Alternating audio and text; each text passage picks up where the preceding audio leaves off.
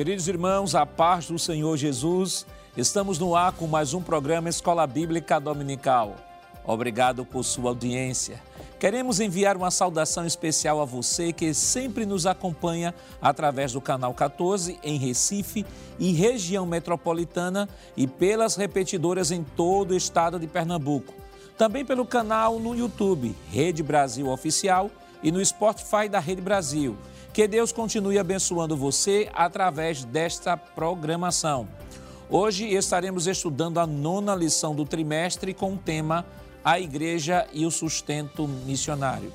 E para comentar esta lição, contamos com a ilustre participação do pastor Josiel Soares, ele que foi missionário ali na Argentina, é vice-superintendente das campanhas evangelizadoras em todo o estado de Pernambuco e também coopera aqui com o nosso pastor também ali no Templo Central com o pastor auxiliar.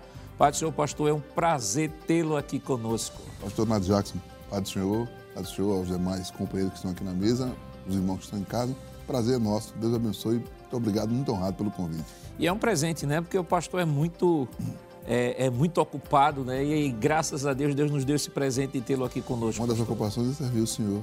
A Amém, igreja do Senhor. Também está conosco o evangelista Sóstenes, que foi mission... filho de missionário em Moçambique, missionário na África do Sul, é vice-coordenador do departamento de adolescentes aqui, ajudando o nosso pastor aí ao lado do pastor Sérgio. E também escritor, né? Escritor do livro da Bereia, né? Depois nós vamos apresentar aqui o livro do pastor. pastor é, evangelista, é um prazer tê-lo aqui conosco. Amém, pastor Nath Jackson. A paz do Senhor, a paz do Senhor a todos que estão acompanhando essa programação e os, e demais daqui da mesa. É uma satisfação estar de volta a este programa.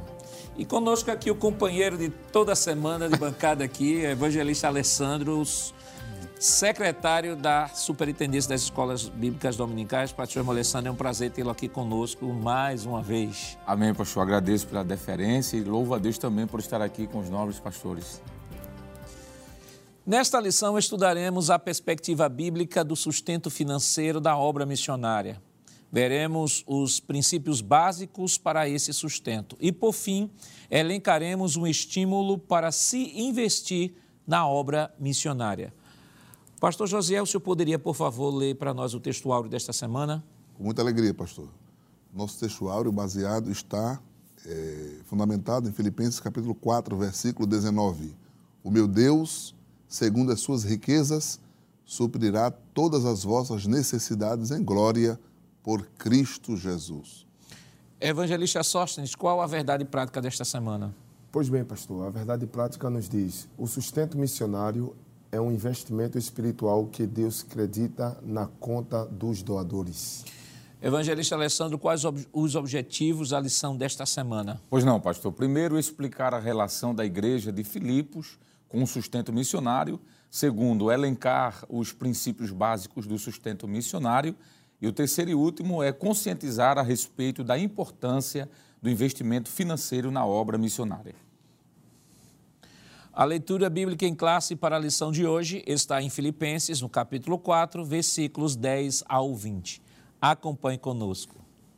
Ora, muito me regozijei no Senhor por, finalmente, reviver a nossa lembrança de mim, pois já vos tinhais lembrado, mas não tinhais tido oportunidade.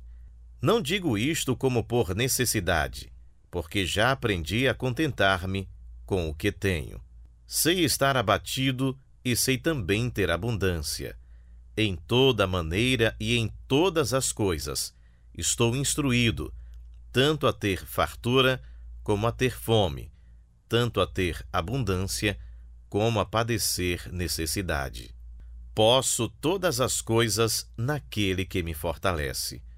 Todavia, fizeste bem em tomar parte na minha aflição e bem sabeis também vós, ó Filipenses, que no princípio do Evangelho, quando parti da Macedônia, nenhuma igreja comunicou comigo com respeito a dar e a receber, senão vós somente. Porque também, uma e outra vez, me mandaste o necessário em Tessalônica, não que procure dádivas, mas procuro o fruto que aumente a vossa conta Mas bastante tenho recebido e tenho abundância. Cheio estou, depois que recebi de Epafrodito o que da vossa parte me foi enviado, como cheiro de suavidade e sacrifício agradável e aprazível a Deus. O meu Deus, segundo as suas riquezas, suprirá todas as vossas necessidades em glória por Cristo Jesus. Ora, a nosso Deus e Pai seja dada glória para todo sempre. Amém. Queridos irmãos, estamos iniciando o seu programa Escola Bíblica Dominical esta semana estudando a nona lição que tem como título A Igreja e o Sustento Missionário. Semana passada nós tivemos estudando a lição de número 8, que teve como título Missionários Fazedores de Tendas. E naquela oportunidade nós estivemos estudando o tema a partir da figura do apóstolo Paulo, Paulo que era um fazedor de tendas. Nós aqui pontuamos no programa passado o cuidado que devemos ter na abordagem deste tema, porque o modelo de fato de envio de missionários é o modelo de Atos 13, mas reconhecemos que existe sim uma especificidade nesta situação, mas que mesmo assim deve estar ligado à igreja e pelo tipo de atividade que é desenvolvida se tem que ter grandes ressalvas e cuidado na administração deste fazedores de tendas.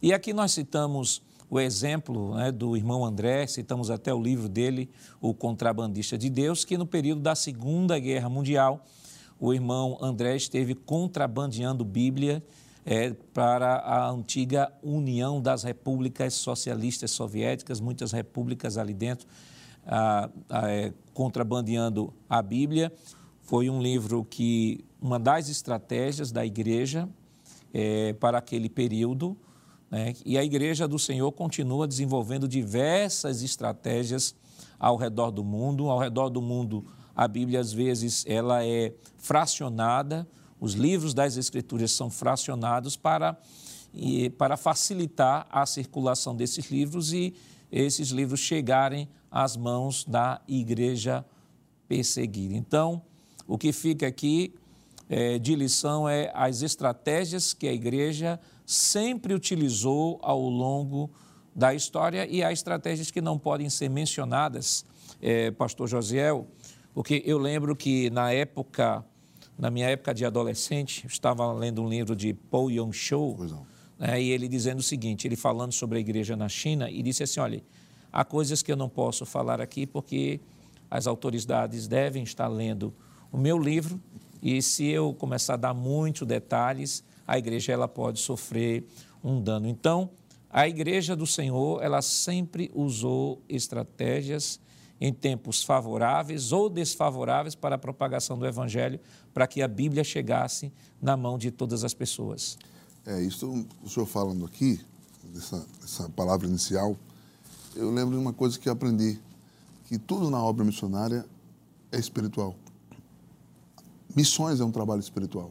Isso é uma prova né, da espiritualidade do trabalho. É Deus quem escolhe os missionários, é Deus quem escolhe os lugares, é Deus quem dá as estratégias, é Deus quem cria circunstâncias. Nós vamos falar hoje sobre o sustento, que também é um trabalho espiritual.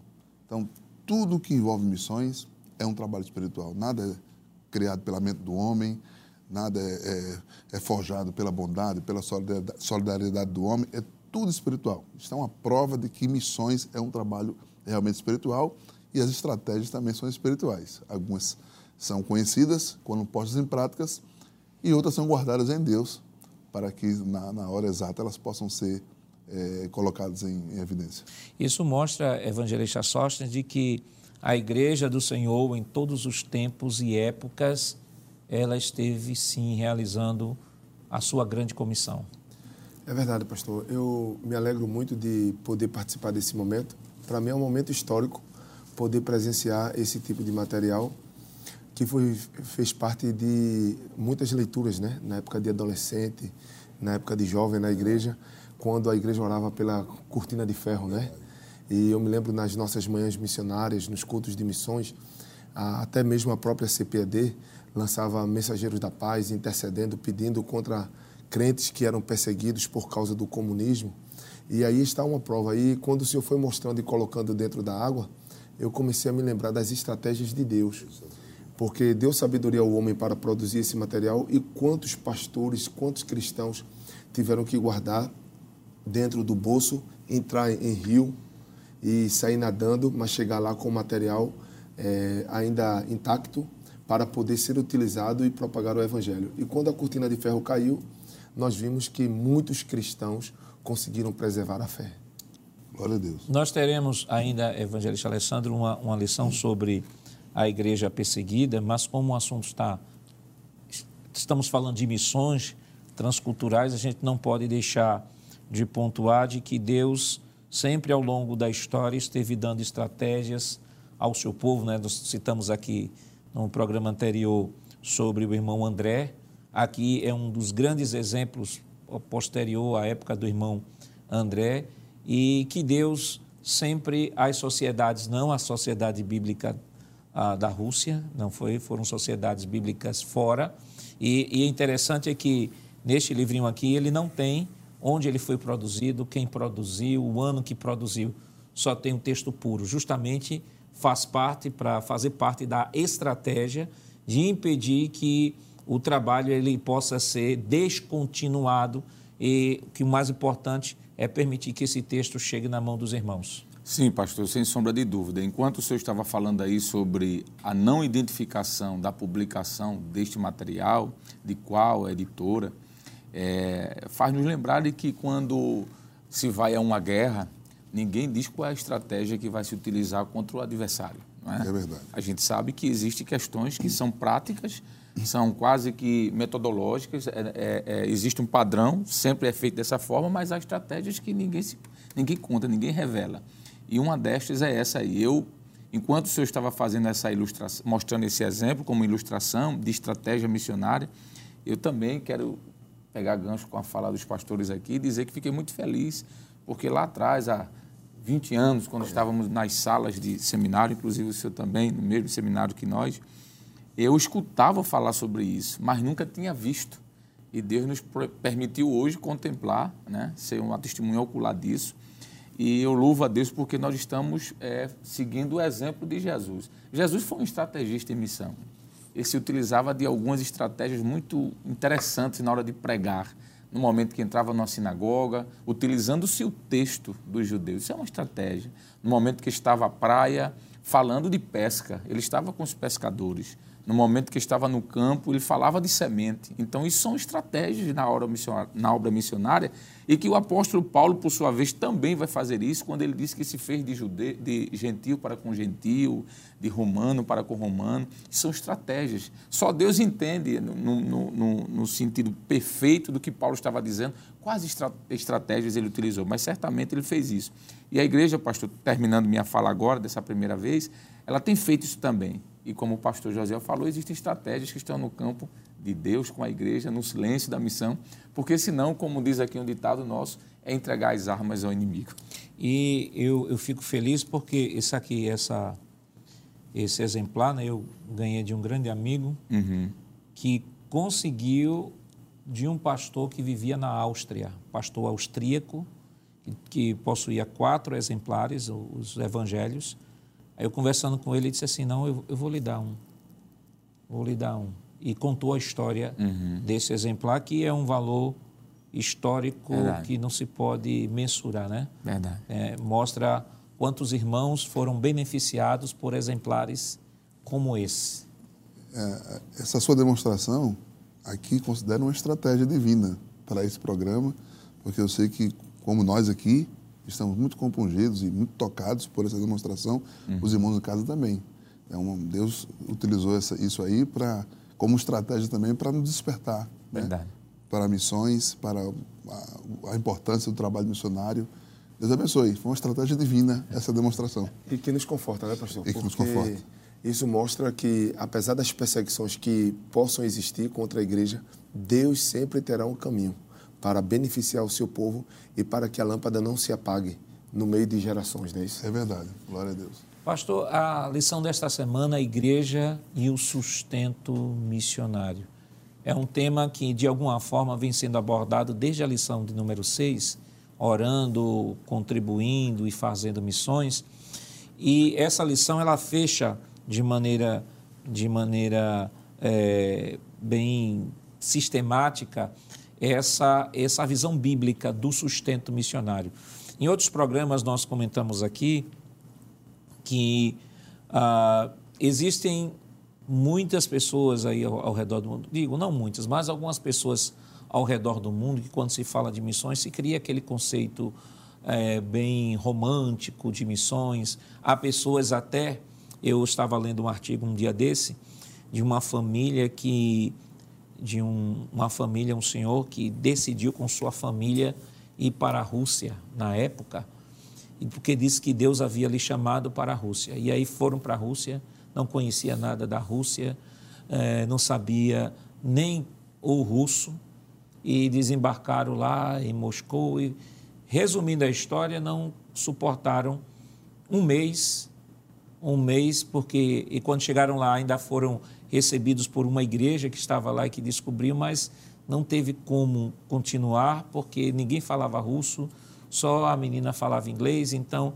você tinha que ter um intérprete que falava russo, que falava inglês, aí a menina, a filha falava inglês, aí de inglês traduzia para o português. Resumindo a história, a família voltou toda frustrada, gastou muito dinheiro com passagem, vendeu tudo e voltou para o Brasil, é, trazendo na sua mala a decepção. A frustração. Então, essa lição, ela vem colocar, vem colocar, vem reforçar, melhor dizendo, as bases bíblicas do que é de fato um sustento missionário, de quem envia e de como esse processo de envio ele deve ser realizado. O senhor foi muito feliz na, no início da, do programa quando falou sobre os fazedores de tendas, que são situações excepcionais. Mas existe uma regra bíblica, existe um modelo bíblico para missões. Os missionários foram enviados pela igreja. Os missionários são sustentados pela igreja, são assistidos pela igreja. Este é o modelo bíblico. Este é o padrão que nós seguimos. Pela graça de Deus, podemos dizer que a nossa igreja segue este padrão bíblico. Então, a, a contribuição que também, já foi dito aqui, já apontei no, no, no início, é um trabalho espiritual, né? porque Deus ele, ele provê todas as coisas em relação a missões, os missionários, os lugares, as circunstâncias, é Deus quem prepara o missionário, mas também Deus estabeleceu uma forma, uma forma espiritual e correta, que é a contribuição através da igreja. Então, esse papel cabe à igreja, esse papel é da igreja.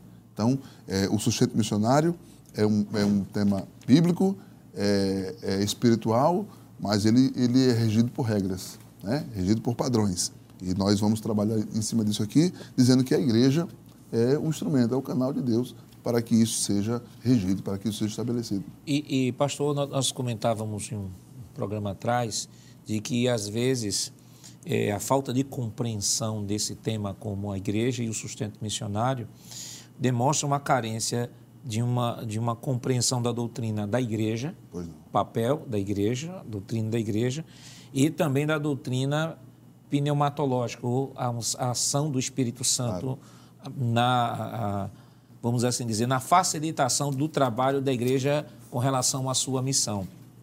Porque se pega dois extremos.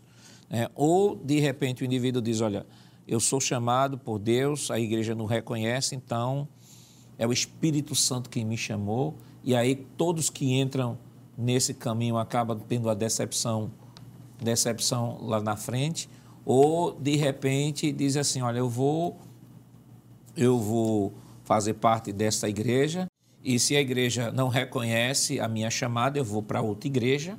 Se a outra igreja não reconhece, eu vou para outra igreja e vai pulando de galho em galho até ter uma igreja que reconheça, porque ele sabe que é a igreja que envia. Por outro lado, você tem um outro que não quer saber de igreja, é Deus que envia, e aí a gente vê como esse caso dessa família que nós aqui mencionamos acaba dando um problema familiar, problema ah, financeiro, às vezes há situações que a gente sabe de relatos aí de famílias de, de, de casamento que se destruíram, de filhos que se destruíram, por quê? porque não conseguiram compreender duas verdades básicas que devem estar interrelacionadas, que é a doutrina da igreja e a doutrina do Espírito Santo e como essas duas doutrinas se relacionam no cumprimento da chamada da, da grande comissão. Tivemos um caso, pastor. Até na nossa própria missão, pastor Pedro Nunes contava de uma família que entrou por esse mesmo caminho que o senhor mencionou, dessa família que foi para a Rússia. É, no caso deles, foi vir ao Brasil e realmente se frustraram e, e, e não entenderam isso. Que o Espírito Santo não vai se contradizer, porque o Espírito Santo, quando busca missionários, busca na igreja. Está escrito em Atos dos Apóstolos. Servindo eles ao Senhor, disse o Espírito Santo: Apartai-me a Barnabé e a Saulo. Mas onde foi que o Espírito Santo encontrou os missionários? Na igreja. Então, a doutrina, a doutrina é esta, o padrão é este. O Espírito Santo não vai, vai entrar em confronto com aquilo que ele mesmo estabelece como regra. Então, é, é um caminho perigoso que não deve ser seguido, porque, como já falei, há padrões que precisam ser seguidos na, na questão missionária, e um deles é que o Espírito Santo ele vai é, andando pelo mesmo caminho da igreja, ele não vamos se contradizer. É, eu gostaria de chamar a tela aqui do nosso primeiro tópico, é, a igreja de Filipos e o sustento missionário. Evangelista Sóstenes, durante, acho que desde a lição 6 para cá, a igreja de Filipos, uma vez ou outra, está sendo mencionada. Nós temos, assim, em termos de exemplo de igreja missionária, a igreja de Filipe. Nós temos no Novo Testamento duas igrejas que não conseguiram compreender com profundidade a necessidade do sustento missionário, que foi a igreja de Corinto e a igreja de Tessalônica. O autor, de fato, fez o um paralelo aqui, está fazendo um paralelo entre a igreja de, a igreja de Filipe e a igreja de Corinto. Então, a igreja de Filipe é uma igreja que a gente percebe, uh, é uma igreja que altruísta, uma igreja que tem uma sensibilidade missionária fascinante, tanto que o próprio apóstolo, quando vai falar da igreja, ele fala com muita alegria, ele chama a igreja de alegria minha, coroa minha. É, então, a gente percebe logo de início, Paulo e a igreja, a igreja de Filipe, mostra que esta igreja, em detrimento de outras igrejas, era a igreja modelo no que diz respeito à compreensão desta, desta grande comissão e obrigação do sustento missionário. Sim, pastor, é verdade. Eu gostaria de é, retornar um pouco, é, trazendo essa resposta dentro do que foi, já foi construído, sobre a necessidade de perceber a doutrina do Espírito Santo e a, doutrina da igreja. Se nós refletirmos um pouco sobre a doutrina da igreja, nós iremos nos basear na palavra de Deus para perceber a natureza da igreja, a, a missão da igreja e a funcionalidade da igreja. E a Bíblia apresenta esse, esses paradigmas que servem para os nossos dias. Vimos aqui casos excepcionais sendo relatados de pessoas que foram e se frustraram e muitas vezes esses casos acontecem pela não observância das escrituras sagradas. Então, quando Filipenses é, Paulo registra para aquela igreja o que acontece com ela em relação à obra missionária, nos traz aqui paradigmas, informações que servem para os nossos dias. Porém, antes, ainda eu gostaria de fazer uma outra pontuação. O pastor Wagner Gabi, na, no livro-texto que ele utiliza para a lição, na página 89, ele diz o seguinte, que o Ministério Crown, ele vai buscar referência nesse ministério, diz que existem 215 versículos no Novo Testamento relacionados à fé. Ele diz ainda que existem 212, 218 versículos relacionados à salvação. Entretanto, existem 2.350 textos fazendo referências a finanças. Então, existem muitas coisas importantes aqui que precisam ser vistas em relação à finanças. Portanto, vejamos aqui Filipenses rapidamente, no capítulo de número 4, e o versículo de número 14, esse paradigma apresentado pelo apóstolo Paulo sobre a questão de oferta e questão de manutenção missionária. No capítulo 4, versículo 14, ele diz assim: Todavia fizeste bem em tomar parte da minha aflição. Esse texto, Paulo está dizendo que a igreja ela tem a responsabilidade de se associar tem a responsabilidade de ter conhecimento. Se ela envia um missionário, automaticamente ela também tem que ter essa responsabilidade de conhecer todas as diretrizes que serão tomadas. Quer dizer, é, para onde o missionário vai, como ele vai ser sustentado, onde ele vai morar, o trabalho que vai ser desenvolvido. A igreja de Filipenses tinha esse conhecimento. Versículo 15 diz: E bem sabeis também, vós, ó Filipenses, que no princípio do evangelho, quando parti da Macedônia, nenhuma igreja comunicou comigo com respeito a dar e a receber, senão vós somente. Então perceba que a igreja teve um suporte para organizar e para prever a situação do apóstolo Paulo. E perceba que Paulo aí destaca os que cumprem o princípio e os que não cumprem. Porque ele disse: nenhuma igreja comunicou comigo, mas vocês comunicaram. Muito bem. Então ele destaca aí bem isso. Ó, tem gente que cumpre o princípio bíblico e tem gente que não cumpre. Há um princípio Exatamente. que vocês estão obedecendo. Exatamente, pastor. Muito, muito bem essa colocação feita pelo pastor.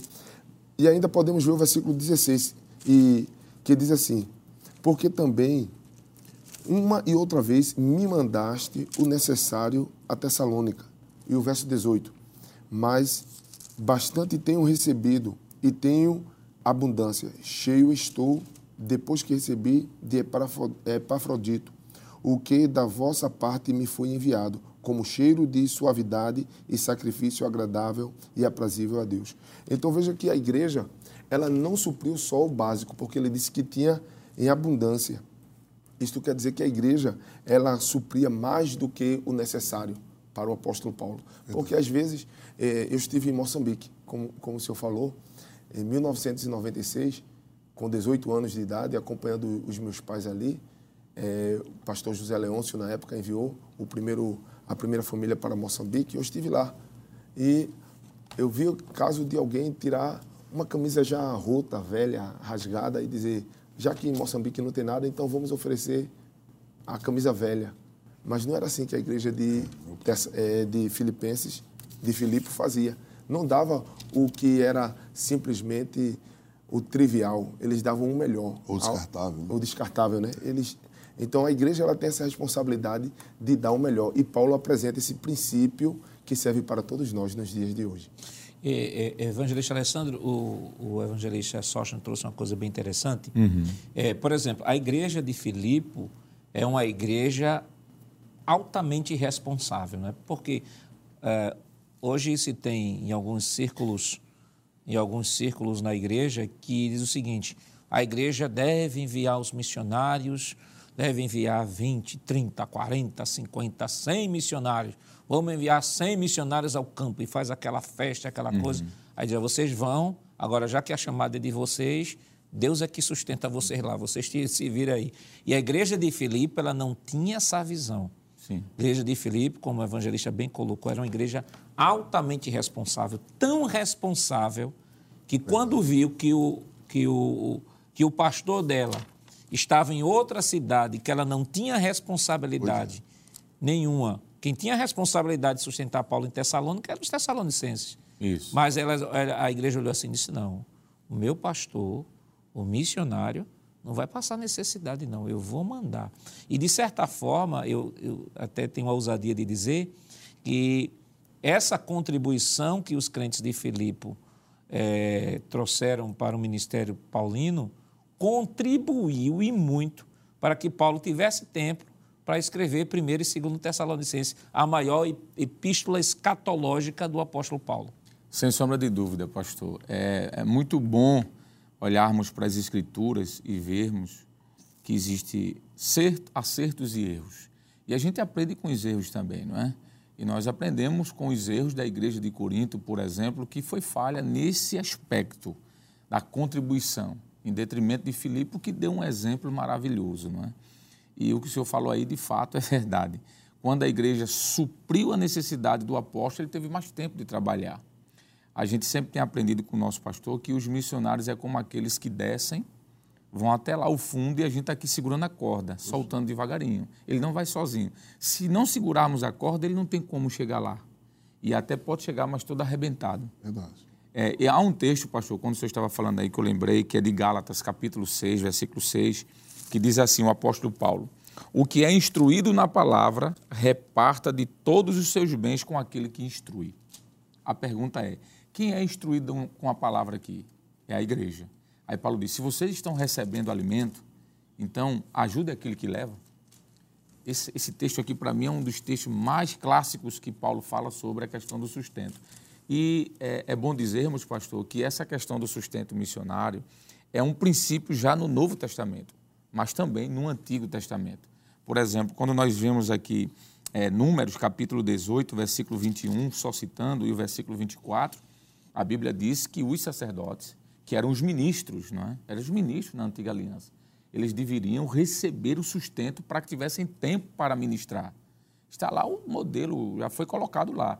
Números 18, 21 e o versículo 24. Os sacerdotes, os ministros, os levitas, eles receberiam sustento para que tivesse tempo para fazer a obra. Isso é, uma, é, isso é aplicado, pastor, no Novo Testamento. Em Deuteronômio, por exemplo, capítulo 25, versículo 4, a Bíblia diz: Não atarás a boca ao boi quando trilhar. Isso é um princípio também. É um princípio. Do mesmo jeito que o animal precisa se alimentar porque está trabalhando, é. isso é aplicado também na obra do Senhor. É, Mateus capítulo 10, versículo 10, usando esse mesmo princípio, Jesus disse que digno é o trabalho, o trabalhador do seu alimento, do seu salário. Isso se aplica à, à, obra missionária e foi o que a igreja de Filipe fez, pastor.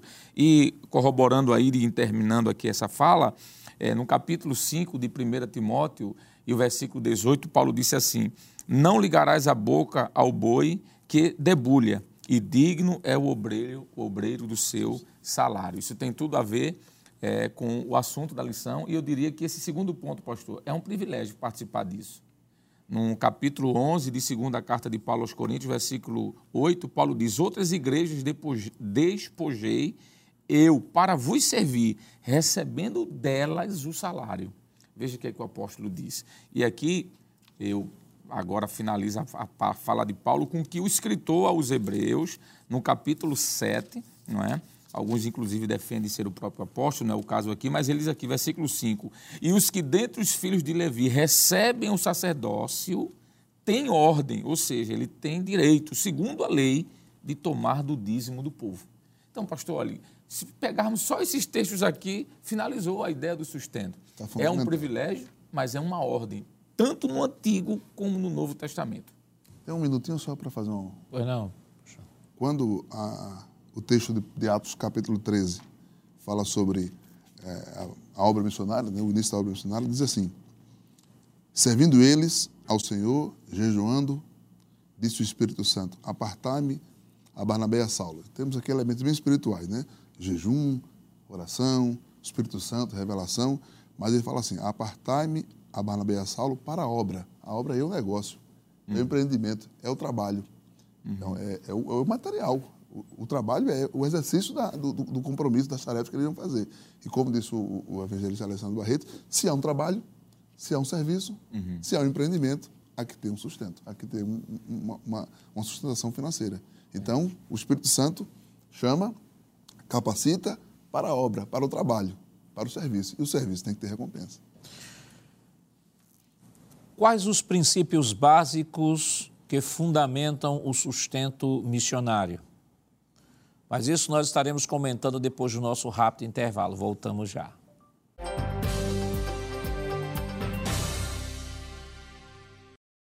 Queridos irmãos, estamos de volta em seu programa Escola Bíblica Dominical, esta semana estudando a nona lição que tem como título A Igreja e o Sustento Missionário. E no bloco anterior nós trouxemos aqui uma visão bem panorâmica né, do, do tema desta lição sobre o sustento missionário, trouxemos as bases, as bases bíblicas do sustento missionário e estávamos comentando o primeiro tópico de nossa lição. E aí o, o último subtópico fala de esferas do sustento missionário. O, o autor da lição aqui ele diz assim: o trabalho missionário envolve muitas esferas que precisam ser financiadas economicamente.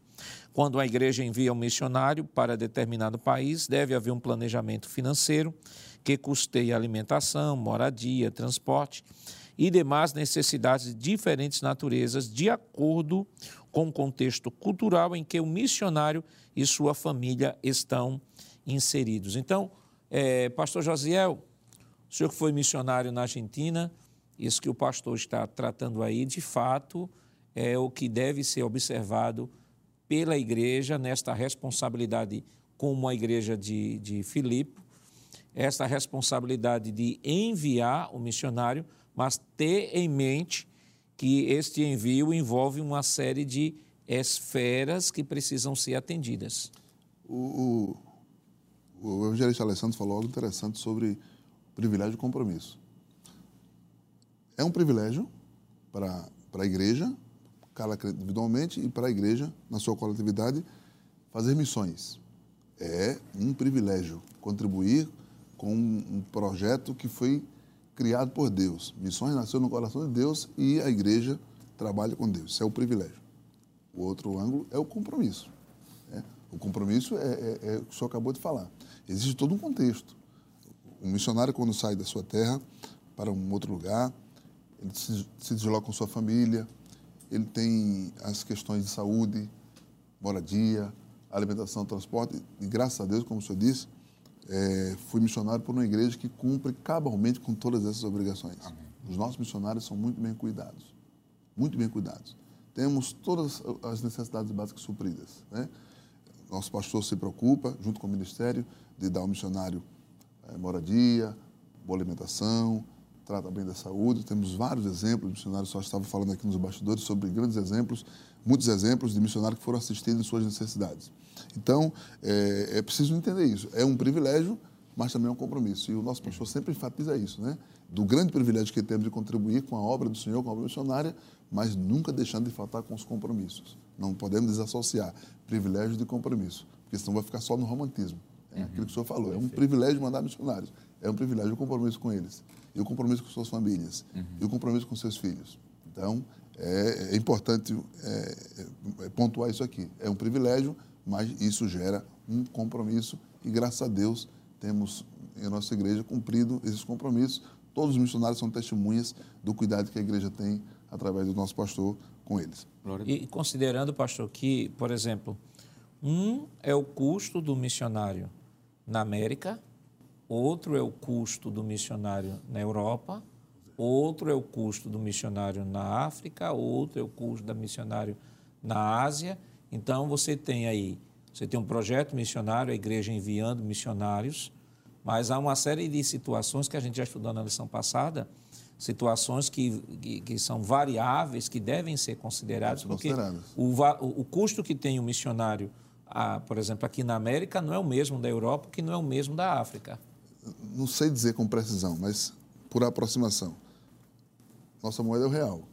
Hoje, com um real, você na Argentina, você compra oficialmente 70 pesos, 70 e poucos pesos. E não compra um dólar.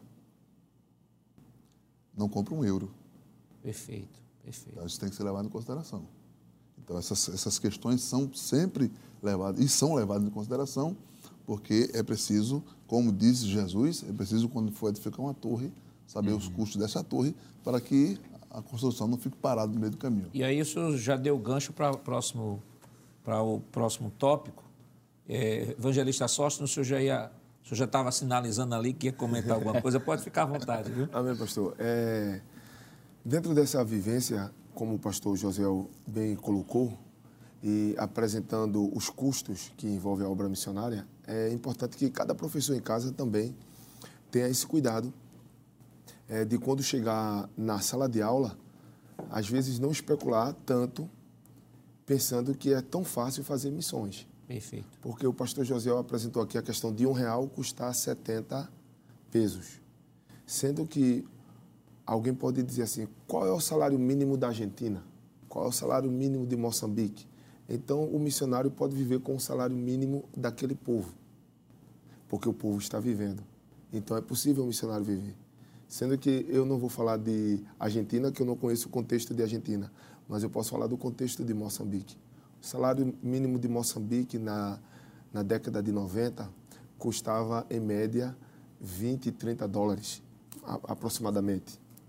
Então, o missionário viver com 20 e 30 dólares dentro do contexto de Moçambique é uma realidade absurda, porque naquela época essa realidade envolvia o quê?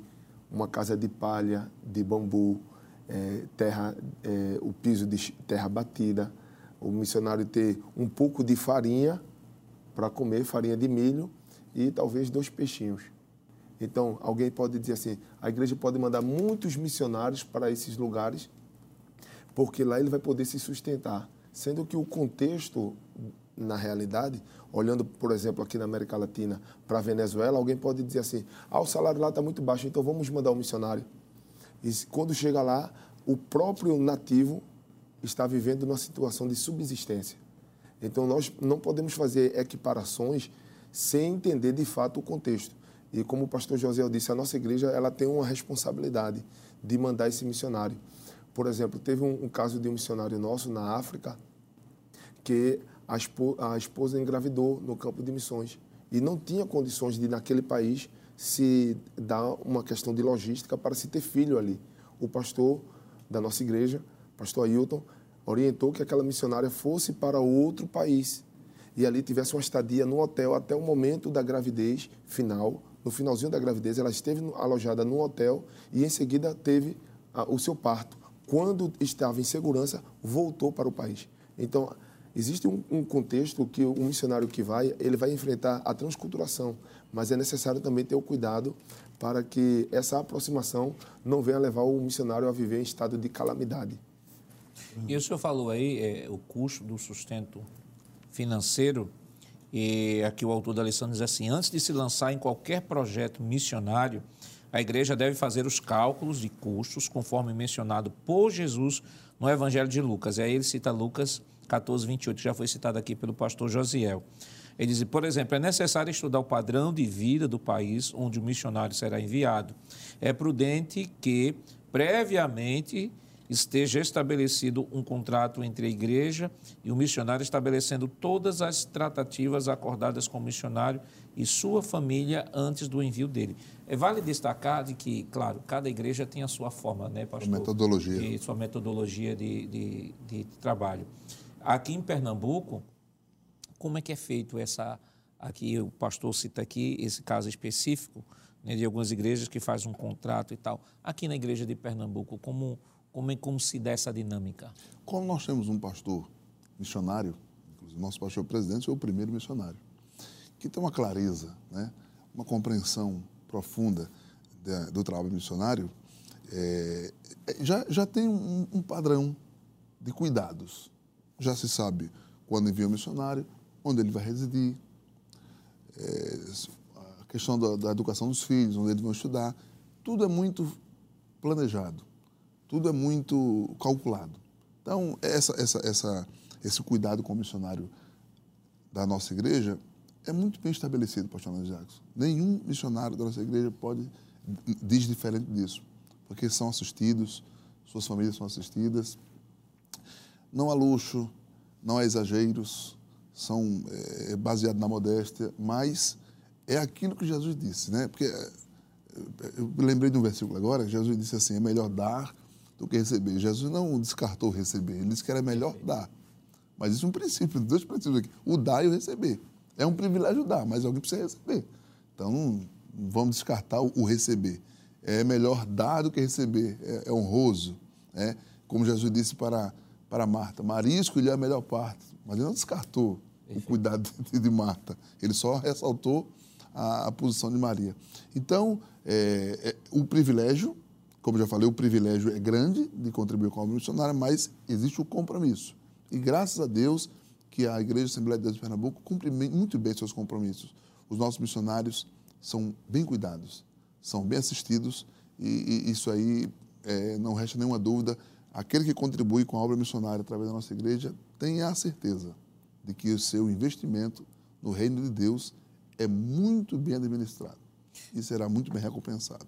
E considerando o evangelista Sóstenes que todo missionário de nossa igreja, ele é sustentado em tempo integral, né? Ele não vai de repente para o campo receber uma ajuda e lá ele vai ter que se virar com uma profissão para fazer a, a complementação, né? Então, todo obreiro que sai daqui de Pernambuco, de nossa igreja, estamos falando de nossa igreja porque é a nossa realidade, né? Outras igrejas têm outras realidades, não queremos entrar aqui em pormenores, mas estamos falando aqui de nossa igreja.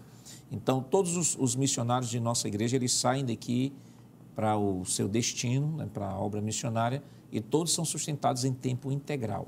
É, se nós considerarmos, pastor, que é, é, convencional, isso de forma internacional, que existe uma carga horária de trabalho para quem exerce a atividade secular, então, com seis, quatro, oito horas diárias. Então, o que é que acontece com a nossa igreja? O nosso pastor entende que o missionário deve dar o tempo integral para a obra. Então, possivelmente ele poderia gastar oito horas integral trabalhando em alguma empresa e depois tirar daquele tempo já exaurido fisicamente, emocionalmente, para dedicar na igreja. Então, qual seria de fato o, o, lucro, qual seria o rendimento desse missionário? Então, a igreja entende que seria mais interessante que esse tempo fosse dedicado totalmente para que ele pudesse estar desenvolvendo a obra. Então, é assim que a nossa igreja faz hoje envia o missionário para que ele esteja ali orando, vigi, é, jejuando, investindo, visitando, evangelizando, assistindo espiritualmente aquele povo para a glória do Senhor.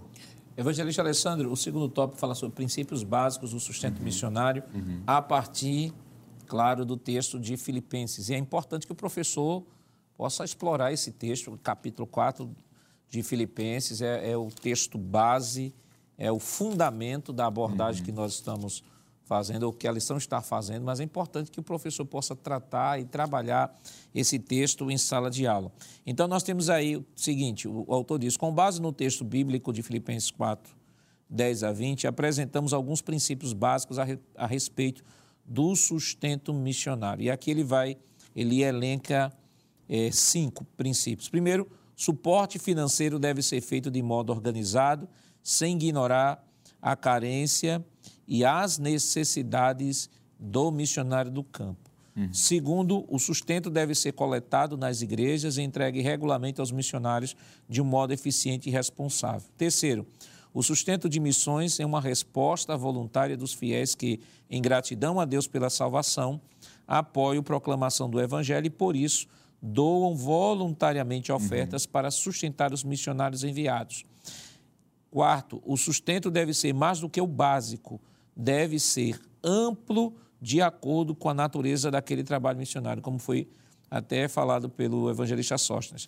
E quinto, o sustento de missões deve ser feito de um modo constante e permanente. Uhum. E o que nos deixa feliz é saber que todos esses itens aqui, como já foi falado, e os pastores, e o, evangelista, o pastor e o evangelista Sóstenes, eles são testemunhas oculares de que esses. Cinco itens são de fato vivenciados aqui por nossa igreja aqui em Pernambuco, que tem um diferencial. Né? O pastor deixou claro aqui, o nosso pastor presidente foi um missionário. Uhum. Então, o pastor tem um coração missionário, conhece a realidade do missionário e talvez, acredito, isso seja um dos grandes, uma das grandes contribuições uhum na forma como a igreja de Pernambuco trata a missão. Sem dúvida, pastor. Sem sombra de dúvida, pastor. E eu acho que esse momento aqui é muito enriquecedor, porque nós estamos vendo a teoria, que é a partir da luz da Bíblia, o que a Bíblia tem a nos ensinar sobre isso, mas também, em contrapartida, pastor, nós estamos vendo aqui a prática, né? onde os pastores e missionários, digo missionários porque a gente aprende com o nosso pastor que uma vez missionário nunca deixa de ser, eles estão testemunhando, foram testemunhas oculares e quando o senhor falava sobre o texto de Filipe, ou os Filipenses, corrijo, o capítulo 4, pastor, é muito importante a gente ler esse texto, porque Paulo diz assim no versículo 16: Porque também uma e outra vez, ou seja, não foi apenas uma só contribuição, Perfeito. não é? me mandaste o necessário. E aqui os pastores falaram sobre a questão do necessário. O que é necessário em um continente não é em um outro. O necessário vai depender da realidade de cada país. E no verso 17, Paulo disse: Não que procure dádivas, mas procuro fruto que abunde para a vossa conta. Mas bastante, eu acho que esse texto tem que ser destacado. Mas bastante tenho recebido e tenho em abundância. A igreja não mandava o resto, não mandava aquilo que caía da mesa mandava para Paulo aquilo que era bom, aquilo que ele precisava para viver. Como o pastor José falou, isso aqui, quando eu falo não estou falando de regalias, mas dá uma condição mínima para que o missionário viva. E por isso que ele disse em abundância, ele cheio estou, depois que recebi de Epafrodito, desculpe-me, se eu ler novamente, Epafrodito, agora sim, da vossa parte que me foi enviado como cheiro suave e sacrifício agradável e aprazível a Deus. Quando eu estava lendo isso aqui, pastor, eu me lembrei daquele texto que Paulo disse que Deus ama aquele que dá com alegria. E aquele que investe em missões com alegria é alvo do amor de Deus. Não resta dúvida disso. A gente aprendeu uma máxima aqui desde infância com os nossos pais na fé, de que missão é feita com aqueles que vão, com os pés dos que vão, com os joelhos dos que oram e com as mãos dos que contribuem. Então Deus ele ama. Tem um texto lá em, em Malaquias 3 e 10 que a gente, a gente, às vezes lê pastor José e missionário é, é, pastor Nadiax e a gente não aplica a missão. Mas eu acho que é aplicável. Quando o texto diz, trazei todos os dias uma casa do tesouro para que haja mantimento, manutenção. Isso se inclui a obra missionária. A obra missionária precisa de é, manutenção. E é a partir disso, pastor, que no capítulo 9 do versículo 9 de 1 Coríntios, Paulo disse assim: Porque na lei de Moisés está escrito: Não atarás a boca ao boi que trilha o grão. Porventura tem Deus cuidado de bois? Verso 10. Ou não diz certamente por nós? Certamente por nós está escrito, porque o que lavra deve lavrar com esperança, ou seja, o que trabalha. E o que debulha deve debulhar com esperança de ser participantes. Se nós vos semeamos as coisas espirituais, Será muito que de vós recolhamos as carnais? Se outros participam deste poder sobre vós, por que não? Mas justamente nós. Mas nós não usamos desse direito, antes suportamos tudo para não pormos impedimento algum ao Evangelho de Cristo. Aí no versículo 14 ele diz: Assim ordenou também o Senhor aos que anunciam o Evangelho que vivam do Evangelho a máxima de Mateus 10 e 10, que o texto diz o próprio Jesus, porque digno é o trabalhador do seu salário. Então, eu acho que esses textos, pastor, juntamente com os testemunhos que foram colocados aqui, respondem de forma muito plausível essa obrigação, diria assim eu, de contribuir para a obra missionária e o sustento da vida dos missionários que vão além mar. E quando, e... desculpa, pastor, não, quando o missionário é bem cuidado, ele pode cuidar melhor da obra do Senhor. Com certeza. É? Quando o missionário é bem cuidado, quando ele tem é, a devida assistência, ele pode me melhor servir a obra do Senhor. É verdade. Só abrindo aqui um parêntese, pastores, quantos templos, quantas coisas foram feitas através da obra missionária realizada pela nossa igreja? Que o missionário estando bem, ele pode é, avançar. Quantas construções em África, o senhor é testemunha das igrejas que foram construídas, que o seu pai tinha a devida assistência à igreja e poderia podia dar a assistência que ele deu. Né? Quantas igrejas construídas dentro da, das matas. Em Argentina, hoje nossa, nossa igreja tem mais de 70 templos espalhados pelo mundo. Isso é um, um trabalho grandioso. Eu estou falando de templos construídos. Quantas famílias. Ontem eu, eu tive a oportunidade de me reunir um pouco com o, o presbítero Gabriel Coelho, que veio da Argentina, ele me contava um pouco em lágrimas. Ele me contava como foi alcançado pelo Evangelho, como o missionário chegou na sua casa e é, pregou para sua mãe, e depois ele foi alcançado pelo Evangelho. As histórias, os testemunhos né, de, do, da, da, da, da, história missionária dessa igreja é, é, são maravilhosos. Os testemunhos, a história é maravilhosa. E isto resulta de homens de Deus comprometidos com o Evangelho e de uma igreja comprometida com os missionários. Uhum. Quando cuida bem desses missionários, eles podem doar suas vidas. Né? Podem doar suas vidas em favor da obra missionária. Então, isso gera, né? o, o cuidado com os missionários gera a expansão da obra. Como a igreja pode contribuir para a obra missionária? Mas isso nós estaremos comentando depois do nosso rápido intervalo. Voltamos já.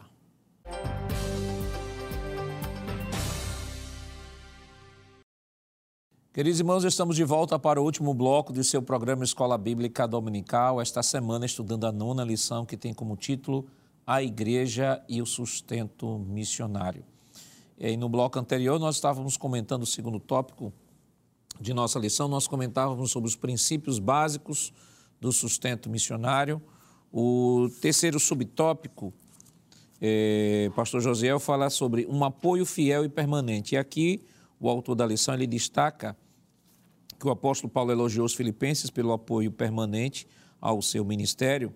E ele diz uma frase aqui que eu, que eu queria que o senhor comentasse, que diz o seguinte: é, o fato é que os missionários dependem da fidelidade dos fiéis em quem eles confiam para perseverar no apoio, oração e doação.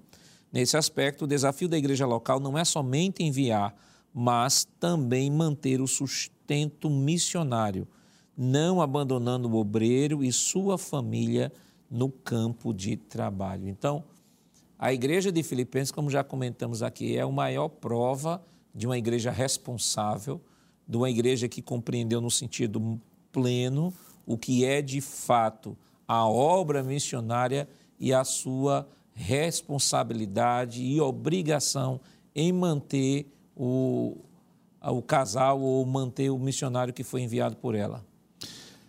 É, é tão cômodo falar, pastor, sobre esse assunto quando nós participamos ou somos membros de uma igreja que cumpre esse princípio bíblico. Né? O trabalho missionário ele não é feito por empolgação, por emoção. A emoção e a empolgação são elementos também que fazem parte da obra missionária. Ninguém pode fazer um trabalho missionário sem a motivação, sem a empolgação, né? Sem a, aquele fervor inicial. Mas ele não é suficiente. Ele não é suficiente. O, eu gosto muito de dizer isso. O, o trabalho missionário é como, é como um casamento. Você vai para a cerimônia do casamento, festas, fotos, alegrias, e aí depois os convidados vão todos embora e no outro dia começa de fato o casamento. Né? Está ali o, o noivo e a noiva que vão amanhecer juntos e passar o restante da vida e não estão lá os convidados. Aí de fato começa o casamento. A obra missionária também é assim. A gente tem aquele fervor inicial e aquela alegria, e leva no aeroporto, o avião sobe e quando desce no outro lado começa a obra missionária. Aí de fato começa o trabalho missionário do missionário. Então, não é só empolgação, eu gosto muito de dizer isso, né? Existe toda uma carga de emoção, de motivação, de fervor, de festa, isso faz parte.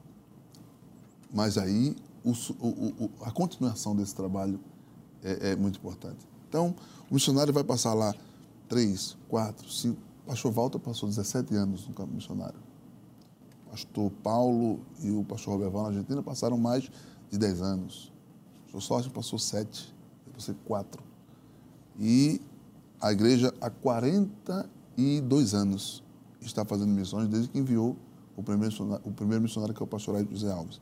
E são 40 anos, 42 anos de um trabalho continuado, sério, equilibrado. Todos os missionários foram assistidos. Todos estão sendo assistidos. Porque, como disse aqui o evangelista Alessandro Barreto, uma e outra vez me mandaste necessário. Não foi só uma vez. Uhum. Uma e outra vez, sempre que necessário.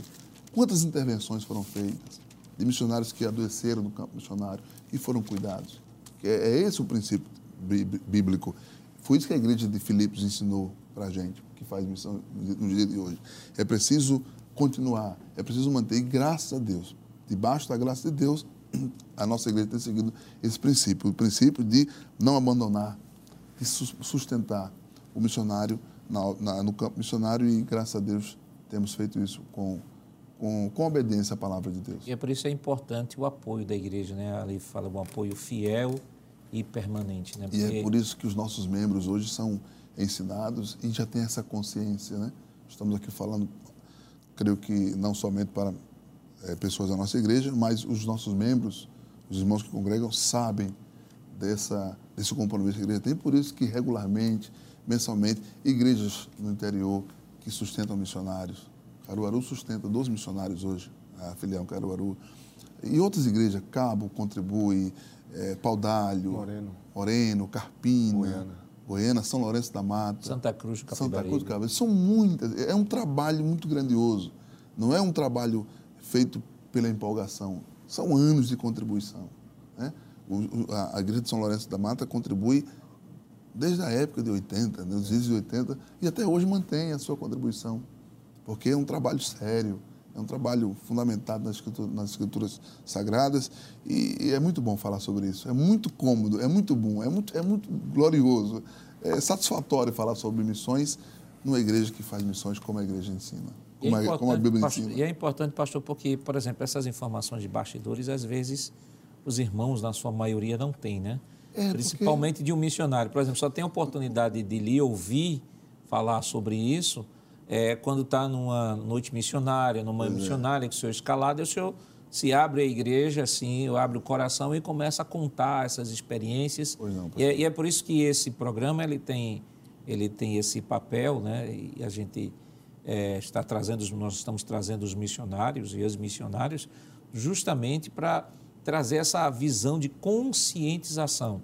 É claro que aqui o comentário da lição é direcionado é direcionado é, para os, os nossos alunos e professores de nossa escola. Estamos falando da realidade de nossa igreja, mas sabemos que há muitos irmãos de outras denominações que estão assistindo, que estão nos acompanhando e que o que estamos tratando aqui é o princípio bíblico né, da, é, da chamada missionária e do sustento missionário, que por meio deste ensino vai despertar ainda mais a igreja a contribuir, não só apoiando fielmente, mas de maneira permanente. É, enviar, manter e receber de volta missionários. São três né, fatores importantes que eu fui enviado, o Sorte também está aqui, foi enviado, fomos mantidos e voltamos. E fomos recebidos. São coisas bem interessantes que, que precisam ser pontuadas. A igreja envia, mas não só envia. A igreja mantém, mas também não só mantém. A igreja recebe e cuida de, de volta. Perfeito. Né? Isso, graças a Deus, a nossa igreja tem seguido a recomendação bíblica. Eu queria chamar o próximo tópico, tópico 3 da nossa lição, aprendendo a investir na obra missionária. Evangelista Sóstenes, nós temos aí a igreja de Filipe versus a igreja de Corinto. Em linhas gerais, né, o evangelista Alessandro já trouxe aqui até alguns textos da postura da igreja de, de Corinto com a igreja de Filipe. A igreja de Corinto não havia compreendido de maneira profunda essa verdade do sustento missionário. Paulo, por sua vez, não só em Corinto, mas também em Tessalônica, teve que trabalhar para ser sustentado, ou teve que trabalhar para se, se autossustentar. Embora o apóstolo Paulo ele tenha dito a- até os crentes de Corinto, eu queria ler rapidamente aqui o texto de 2 Coríntios, capítulo 11, versículo 7 em diante, ele diz assim: Será que cometi algum pecado pelo fato de viver humildemente, para que vocês fossem exaltados, visto que lhes anunciei o evangelho de Deus sem cobrar nada? Aí ele continua: Tirei de outras igrejas, recebendo salário, para poder servir a vocês. E estando entre vocês, ao passar privações, não me fiz pesado a ninguém, pois os irmãos, quando vieram da Macedônia, supriram o que me faltava. O que eu acho interessante nesse texto é o seguinte: Paulo era fazedor de tendas, a gente nós estudamos semana passada. Mas observe, Paulo deixa claro aqui, o que deixa entender é que havia momentos em que aquela atividade dele não estava suprindo a sua necessidade. Paulo diz, eu abri mão de ser sustentado por vocês, mas há um custo. Há um custo. Há um custo que foi, que foi, é, é, é, que foi é, ah, trabalhado pelo meu trabalho, foi trabalhado por, por minha atividade profissional, mas a atividade profissional por si só não me deu condições de me sustentar. Aí ele cita aqui os irmãos, os irmãos que supriram a sua necessidade que vieram, que vieram da Macedônia. Então a gente percebe aqui, eh, evangelista, claramente de que a igreja de Filipe, ela se destaca no Novo Testamento justamente por essa compreensão plena do que é de fato a chamada missão e sustento missionário. Pastor, a- esse comentário de hoje ele é muito enriquecedor. Nós temos a oportunidade de aprender muitas lições e ouvindo tantas coisas, a gente tenta colocar aqui na mesa para que os professores também possam eh, levar para a sala de aula. Eh, veja só, a igreja de Filipos versus a igreja de Corinto. Se nós fizermos uma reflexão bastante curta sobre o contexto econômico, social, político de Filipe e de Corinto, nós iremos ver que existe uma diferença entre essas duas igrejas. A igreja de Filipe era uma igreja modesta, simples, devido ao contexto político, econômico daquela cidade. Já a igreja de Corinto era uma igreja que estava no, no lado oposto, devido à pujança da cidade, devido à, à riqueza que existia naquele lugar, a fabricação de navios, de tendas, etc. Então, Corinto estava dentro de um contexto totalmente oposto de Filipe, sendo que tem uma realidade que é importante observarmos em Filipe, em Filipe, quando a gente lê Filipenses, capítulo 4, e o versículo de número 18, que diz assim: já foi lido, não é? Mas gostaria de voltar. Mas bastante tenho recebido e tenho abundância, cheio estou, depois que recebi de Epafrodito o que da vossa parte me foi enviado, como cheiro de suavidade e sacrifício agradável e aprazível a Deus. Pastor Josiel, por diversas vezes, falou que isso aqui é uma obra espiritual. E Paulo ele vai usar uma linguagem que é uma linguagem referente ao contexto do Antigo Testamento. Se os irmãos observaram, é, no primeiro bloco, o professor Alessandro, ele esteve aqui enumerando diversos textos bíblicos e baseando no Antigo Testamento, porque atualmente tem muita gente aí indo para a internet para dizer que os dízimos é, não, não estão no Novo Testamento, mas uhum. todo o contexto que Paulo vai apresentar o seu princípio é justamente o princípio do contexto do Antigo Testamento relacionado ao dízimo, porque o dízimo servia para a manutenção da obra. E quando Paulo ele usa essa expressão de é, suavidade, cheiro de suavidade e sacrifício agradável, eu posso dar aqui rapidamente dois exemplos em Gênesis mesmo, Gênesis 4 e 4. E Abel também trouxe dos primogênitos da sua ovelha e da sua gordura, e atentou o Senhor para Abel e para a sua oferta. A oferta de Abel era um sacrifício e que tinha cheiro diante de Deus. Isso acontece em Gênesis 8 e o versículo de número 21, quando a gente observa: E o Senhor cheirou o suave cheiro e disse o Senhor em seu coração. Isso aqui é quando Noé oferece o sacrifício a Deus e chega diante de Deus com um cheiro de suavidade. Paulo está dizendo que aquela oferta tinham o mesmo significado. E aí Paulo vai ensinar a igreja de Corinto a contribuir. É interessante que na segunda carta aos Coríntios, quando Paulo vai ensinar essa contribuição, ele diz no capítulo de número 9, não é? Capítulo de número 9, Paulo, ele diz, versículo de número 7, cada um contribua segundo propôs no seu coração, não com tristeza ou por necessidade, porque Deus ama o que dá com alegria. Daqui Paulo sai discorrendo como deveria ser essa oferta, se a gente observa em, no livro do Êxodo, capítulo de número 35, Êxodo 35, nós iremos perceber esse princípio também. 35 e 5 diz assim: Tomai do que vós tendes uma oferta para o Senhor, cada um cujo coração é voluntariamente disposto, e trará por oferta alçada ao Senhor ouro, prata e cobre. E aí ele vai apresentando o tipo de oferta. Veja que os princípios do Antigo Testamento, eles são é, reforçados, são repetidos no Novo Testamento. Uhum. E a obra missionária vai seguindo justamente essa, esse pensamento. A igreja de Filipe vai cumprir este papel. Eu quero concluir, pastor, uhum. é, a minha participação citando ainda Romanos, capítulo de número 15. Esta é a última participação é, neste momento aqui. Romanos, capítulo 15, o versículo, versículos 25 em diante, diz assim: Veja o que aqui Paulo diz sobre esse episódio ele diz assim: Mas agora vou a Jerusalém para ministrar aos santos, porque pareceu bem a Macedônia. Lembrando que a Macedônia envolvia Tessalônica, Berea, envolvia Isso. Filipe.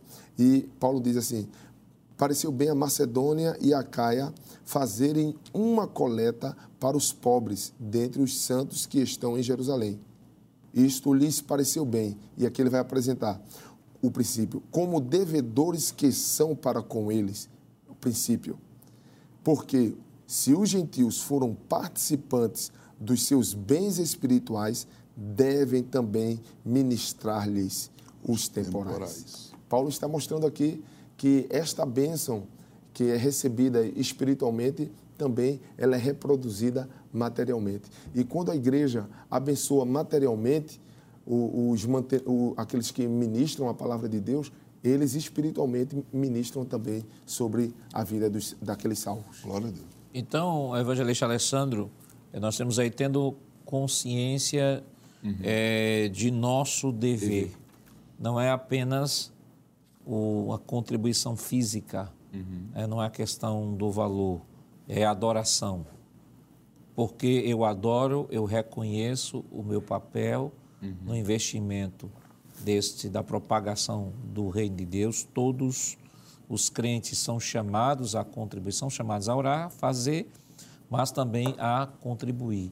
Então, Paulo, texto já que estamos falando de Filipenses capítulo 4, Paulo deixa claro ali que o, o gesto dos crentes de Filipe em relação a Paulo não foi apenas uma mera entrega de capa, de comida, de valores, foi um gesto de adoração. Sem sombra de dúvida, pastor. Eu gostei muito da frase que o autor da lição diz, quando ele fala neste ponto que estamos tratando, ele diz: ah, o apóstolo Paulo ensinou à igreja de Corinto que contribuir para a obra missionária é um investimento espiritual que Deus credita na conta dos doadores. Achei muito bonita essa frase, essa fala. E o capítulo 9 de Coríntios, segunda carta de Paulo aos Coríntios, versículo 6, Paulo diz isso. E digo isto, que o que semeia pouco, pouco também se fará.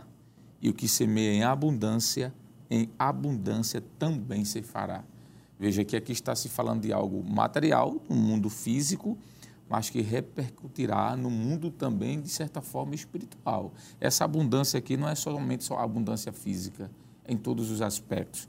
O evangelista Sóstenes leu o versículo 7, quando Paulo usa a máxima de, da contribuição sincera, quando ele diz: Cada um contribua segundo o que propôs em seu coração, não com tristeza ou por necessidade, porque Deus ama o que dá com alegria. Mas o versículo 8 diz: E Deus aqui é interessante, é poderoso para fazer abundar em vós toda a graça, a fim de que, tendo sempre em tudo toda a suficiência, abundeis em toda boa obra. Então, pastor, eu penso que as últimas falas do capítulo 4 de Paulo aos Filipenses reporta isso aqui. Ele diz àquela igreja que aquela igreja receberia bênçãos celestiais.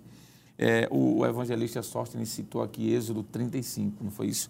Mas Êxodo 25, verso 2, tem a ver com o que nós estamos tratando, diz assim, o próprio Deus, versículo 1 e o 2. Então falou o Senhor Deus a Moisés, dizendo, fala aos filhos de Israel que me tragam uma oferta alçada de todo homem cujo coração, aqui é está o segredo, se mover voluntariamente, dele tomareis a minha oferta alçada. Esse princípio aqui, pastor, de um coração voluntário que oferece para a obra de Deus, é o que a igreja de Filipe fez, a, Filipe, a igreja de Filipenses fez. Ela ofereceu de uma forma tão voluntária, mas isso foi tão voluntário que abundou de tal maneira que Paulo disse: cheio estou, cheio estou, de nada tenho falta. Então eu acredito que esse ponto, tendo a consciência do nosso dever, tem muito a ver com aquilo que nós fazemos pela obra de Deus e especificamente aqui pela obra missionária. E é interessante dizer que aqui fazer com abundância não está falando de números, de cifras. Porque alguém, por exemplo, que é um grande empresário, pode, por exemplo, fazer uma doação bem maior do que alguém que é um pedreiro. Mas para Deus é a mesma coisa. O que importa não é a oferta. Em primeiro lugar vem o ofertante. Deus olha para o que está no coração. É o princípio lá de Caim e Abel. Diz que Deus olhou para Abel e sua oferta. Então, aquela viúva, por exemplo, é outro exemplo todo mundo chegou ali e trouxe aquilo que podia. Uns com cifras maiores, e ela pegou aquilo que tinha de menor, a menor oferta foi a maior. Eu não estou aqui incentivando ninguém dar moedas a obra missionária, para a obra missionária, mas estou dizendo que o maior começa aqui, no coração. Então, a obra missionária ela é feita dessa forma, pastor, e nós louvamos a Deus, porque sabemos, como já foi dito aqui pelos pastores e missionários, de que, graças a Deus, nós temos uma igreja missionária e que tem entendido esse dever e tem feito o papel para glorificar a Deus. O senhor falou aí de se doar, eu lembrei da que nós comentávamos na lição passada dos crentes da Macedônia, né? Uhum. Sobre aquela contribuição. Isso. Eles querem o pobre dos pobres, Paulo chamava Isso. ele de pobre dos pobres. Isso. É 2 Coríntios capítulo 8, ele diz o seguinte, é, versículo 2 diz assim, porque no meio de muita prova, de tribulação, manifestaram uma abundância de alegria e a profunda pobreza deles transbordou em grande riqueza de generosidade. Uhum.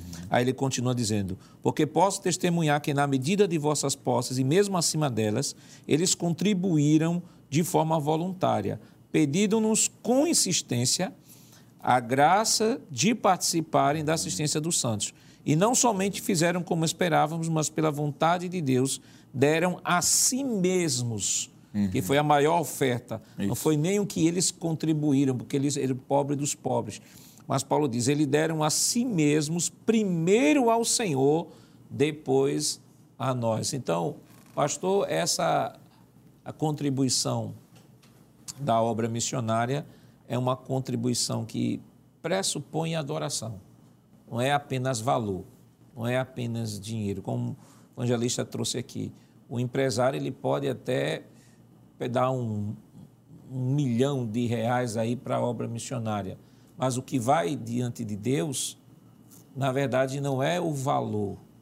É primeiro a pessoa, a primeira pessoa se doa e quando se doa, não tem como não, não contribuir. É verdade. E ainda pegando aqui a frase, e aqui eu concluo, do evangelista Alessandro, quando ele diz assim, é, no subtópico 2, no tópico 3 diz assim, que é, a igreja de Corinto que, é, que contribuir como igreja para a obra missionária é um investimento espiritual que Deus acredita na conta dos doadores. Eu lembrei de uma frase, de uma colocação que o pastor, acho que foi o pastor Gilberto, missionário ali em Portugal, ele disse aqui que um irmão disse que estava ganhando vidas, todas as vezes estava ganhando vidas na, na, na, Europa, porque ele estava orando pelos missionários.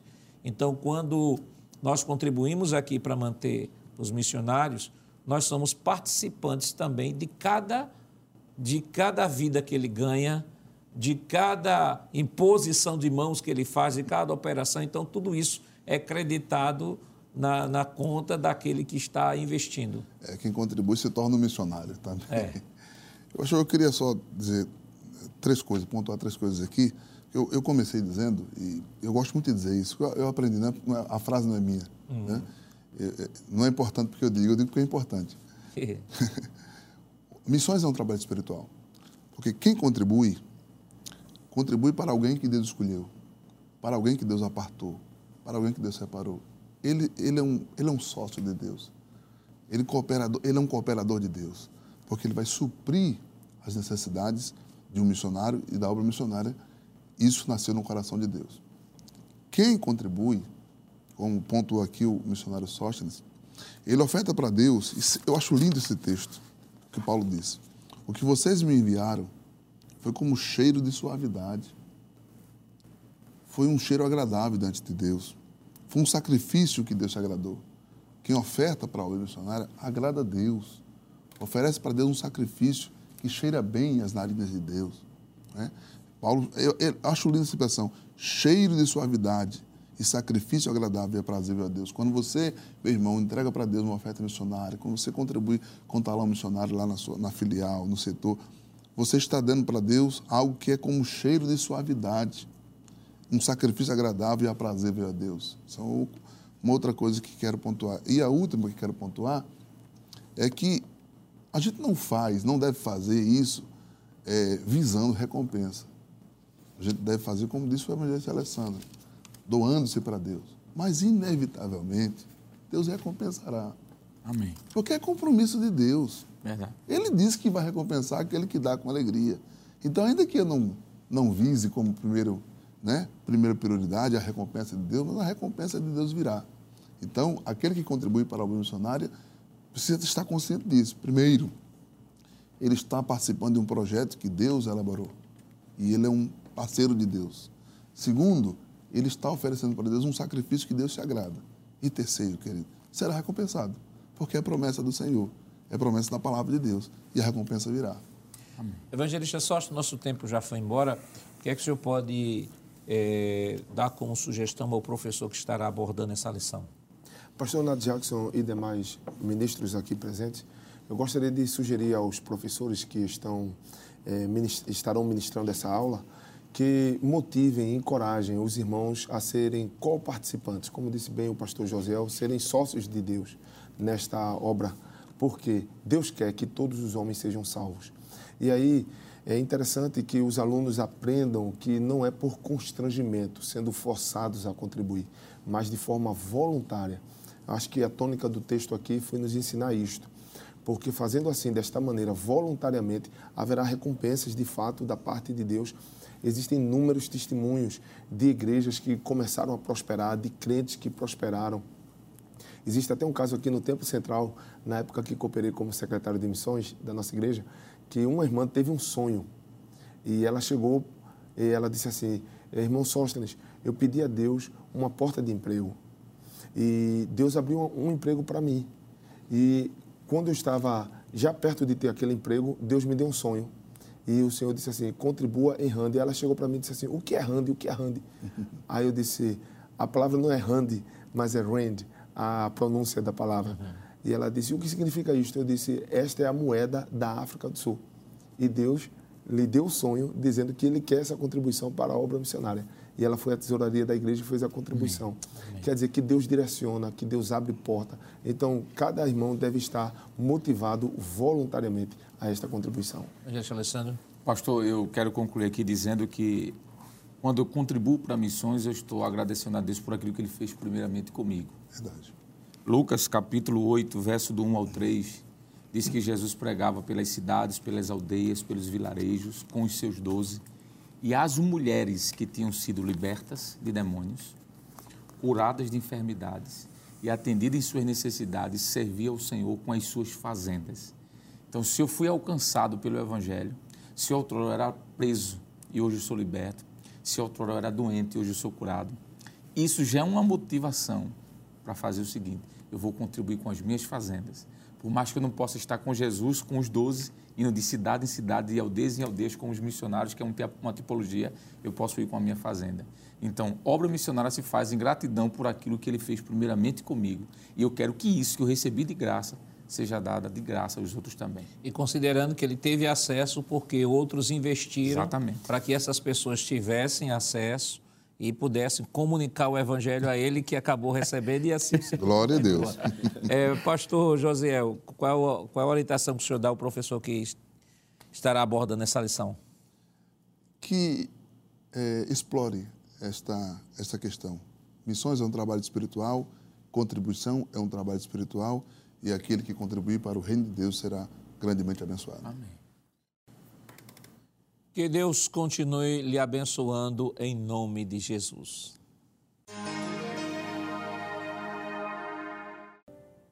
Estamos encerrando o programa de hoje. Vimos a nona lição do trimestre com o tema A Igreja e o Sustento Missionário. Na próxima semana estudaremos a décima lição com o título O Desafio da Janela 10 por 40. O programa Escola Bíblica Dominical vai ao ar na TV toda sexta-feira às 21h30 e no sábado às 16 horas. Também está disponível no formato de podcast no Spotify e em nosso canal no YouTube, Rede Brasil Oficial. Se inscreva, ative o sininho e compartilhe nossa programação. Obrigado por sua companhia e até o próximo programa. Pastor Josiel, nos dê a honra de impetrar a bênção. Uma honra mesmo. Obrigado pelo convite e obrigado por essa honra. Que a graça de nosso Senhor Jesus Cristo, o amor de Deus, o nosso Pai, a comunhão do Santo Espírito seja sobre nós, nossas famílias, hoje, para todo sempre. Amém.